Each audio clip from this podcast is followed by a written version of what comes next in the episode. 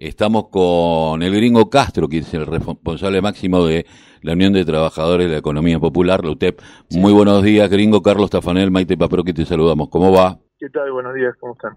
Bien, bueno, eh, reunión con el Ministerio de Trabajo, importante, eh, la idea esta que había nacido, decir, bueno, juntémonos, empecemos a trabajar juntos y tengamos una organización sindical seria de la economía popular. Se está plasmando.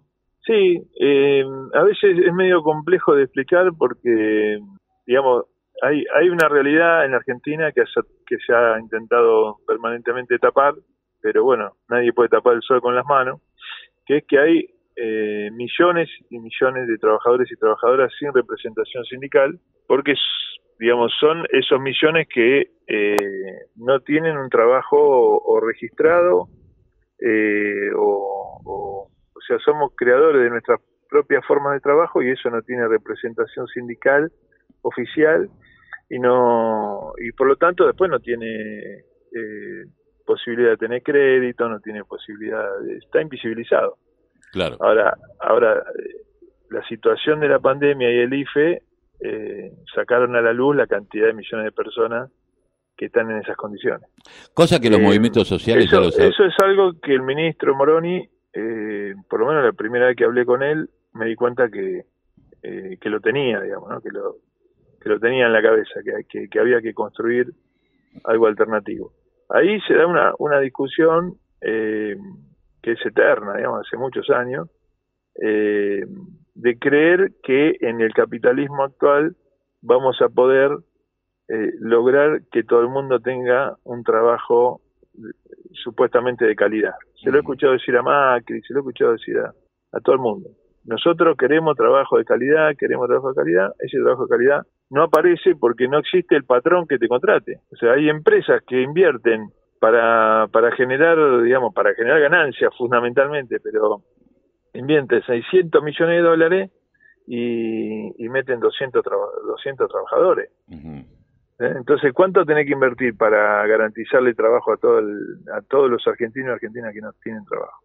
Y nuestro planteo es, ya que fuimos capaces de crear nuestras formas de trabajo, vos habrás visto, este, bueno, el otro día hubo un conflicto con vendedores ambulantes en Capital, sí, terrible. la compañera, eh, bueno, están los vendedores ambulantes, está el, espacio de, reciclado, eh, este, lo, lo, lo, que siempre llamamos cartonero, pero hay hay eh, carreros, hay, hay digamos, eh, trabajo que no hay manera de invisibilizarlo porque está en la calle, está permanentemente. Y, hay organizaciones comunitarias que desarrollan la economía del cuidado que son muy importantes y que sí, también tienen que ser tenidas en cuenta.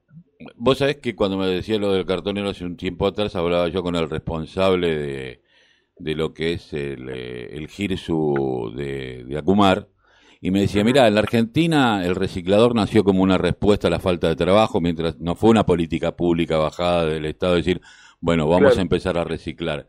Y que tuvieron que imponerse, que al principio me acuerdo que eh, Mauricio Macri era jefe de gobierno y era, eh, cuando, al principio, eh, Mauricio Macri era el dueño de Manliva y los cartoneros le sacaban el 30% del negocio. Entonces había que perseguirlos. Eh, y después empezaron a organizar. que el cartón era de él, claro. Claro, y, y entonces eh, uno empieza después a darse cuenta de que fue surgió a partir de una necesidad. Y vos recién hablabas del capitalismo y yo decía, el capitalismo cada vez utiliza más inteligencia artificial, esto significa máquinas, y cada vez menos gente, y la capacitación para llegar a eso tiene todo un proceso educativo que nosotros no lo tardaríamos varias generaciones en, en, tenerlo. Digo, y en Pero además, no, además no, no en, ningún país del mundo, ni los más desarrollados, sino fíjate los Estados Unidos, pero ningún país del mundo eh, generan trabajo para todo el mundo. ¿no? eso no, no existe en el capitalismo actual, porque el capitalismo actual eh, en el capitalismo actual domina eh, la especulación, Domina el capital financiero, que es un capital parasitario que no genera empleo. Eh, de cada de cada 10 dólares, uno eh, digamos, que van, que están dando vuelta en el mundo, uno es eh, de la producción, nueve de, del capital financiero. Esas son las últimas estimaciones. Por lo tanto, no hay ninguna posibilidad. Entonces, lo que se tiene que reconocer es el trabajo creativo del pueblo. Esa, esa es la gran discusión. Y, y, ese trabajo creativo no tiene un patrón, por lo menos no tiene un patrón visible. ¿no? Entonces, eh, nuestra idea es construir un, una, una, una gremialidad que mejore las condiciones de vida de esos trabajadores y trabajadoras que ya sabemos que en la mayoría de los casos no van a no van a tener un trabajo en blanco con todos los con todos los derechos. Vos sabés que yo eh, tenía la experiencia de la gente del MTE que había logrado una obra social chiquitita. eh, cuando la, la, CETEP logra una obra social sí. con un esfuerzo enorme, porque es muy poco lo que, lo que, lo que entra, digamos, la guita que entra, y con un esfuerzo enorme, enorme llevar adelante esa obra social. Pero más allá de la obra social, eh, el sentido que tiene la firma del que vamos a hacer, si Dios quiere, y la Virgen el miércoles eh, con Moroni, es que vamos a hacer eh, la representación sindical del sector este que, trato de explicarte, eh, que son los trabajadores no que quedan afuera del sistema, sino que quedan afuera de la formalidad del trabajo. Que nosotros estamos buscando esa formalidad. Entonces, vamos a firmar eh, la personería social que como el, sindicato de cualquier sindicato sectorial, el que más afiliados tiene es el que representa al sector, nosotros queremos hacer lo mismo con las futuras personerías sociales que, existan, que el que más afiliados tiene representa el sector. Eh, bueno, qué sé, va, va, a haber críticas, digamos, puede haber críticas. ¿Y dentro de CGT cómo está esto? Porque la, CGT también los mira ustedes como diciendo, ¿iban a ser el sindicato más grande? No, eh, a ver, yo no sé bien qué significa el sindicato más grande, porque, eh, mirá, eh, vamos a ser el sindicato eh, más grande de los que están sin derechos todavía. Claro. Entonces, nosotros necesitamos que nos ayude la CGT, no que no, no que nos mire de reojo, porque de hecho no, no, no está pasando eso. En la mayoría de los gremios con los que hablamos, eh, no, no, no es eso lo que ocurre. Eh, desde, desde aquella reunión que tuvimos en, en agosto de, después del 7 de agosto del 2016, ellos formalizaron el 22 de agosto, eh, para acá hubo muchas reuniones, ¿no? Eh, reuniones que algunas salen a luz, otras no, y discutimos mucho este tema. Pero ¿qué pasa? Eh, te vuelvo a repetir, quedó, quedó en claro que hay más de 10 millones de personas en estas condiciones. Nosotros no las representamos a todas. eh, la CGT, eh, con el tiempo, eh, tiene que tomar en sus manos la representación de este sector. No sé cuánto va a faltar, no sé cuándo va a suceder, pero tiene que tomarlo en sus manos, porque la CGT, eh, mira, hay algo que, decía Perón, que es, la CGT eh, tiene que pelear por el, por el salario básico ¿viste? para todos y que ese salario básico te permita vivir. Y de ahí para arriba, sector por sector. Bueno, hay un sector muy importante de millones de personas que no tienen posibilidad de discutir. La primera paritaria que hicimos fue a, a base de movilización eh, con el macrismo y, le sacamos la emergencia social, apoyado por la CGT.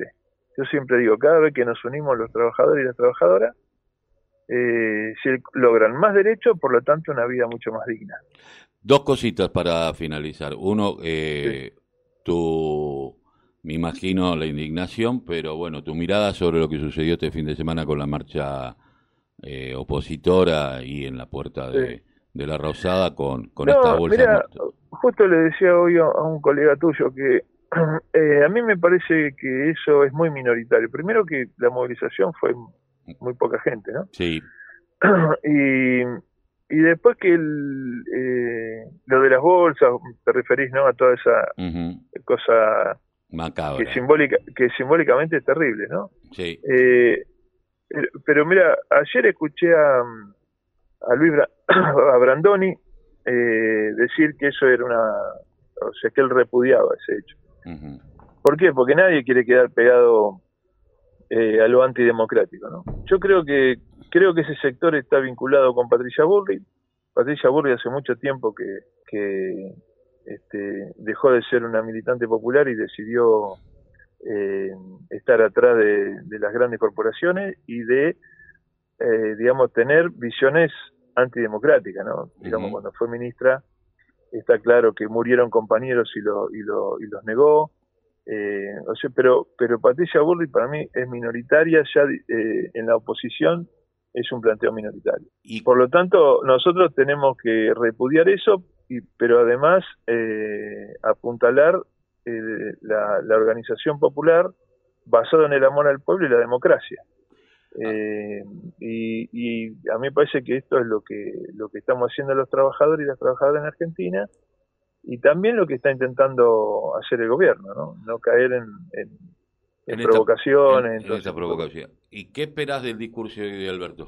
Mira, a mí me da la sensación, viste, nosotros estábamos preparados para hacer una, bueno, para movilizar, eh, Alberto nos pidió en, relación también al eh, a que todavía estamos en digamos en una pandemia sí, que a, evitar evitar los contagios digamos está muy preocupado por el cuidado digamos cosa que este, a mí te digo sinceramente no, nunca me gustó bajar una movilización bajo ningún aspecto pero eh, es una es una situación muy especial por lo tanto, yo considero que va a tener un discurso este, de articulación, ¿no? que em, está en línea con la idea del Consejo Económico y Social, que quizás nos reunamos ahora este este viernes eh, que es em, sumar a todos los sectores este, de la economía argentina, y nosotros también estamos ahí sentados, para discutir proyectos de país. Me parece que, me parece a mí que el discurso iría para ese lado. El gringo Castro. Pero sin tener ninguna ninguna información. Eso no, no, no, no. Un análisis, un análisis salvaje que. no, y aparte hay que tener en cuenta lo que dijo Kreplak, ¿no? Que estamos pronto a que ponga a que vuelva el segundo brote y hay que estar preparado.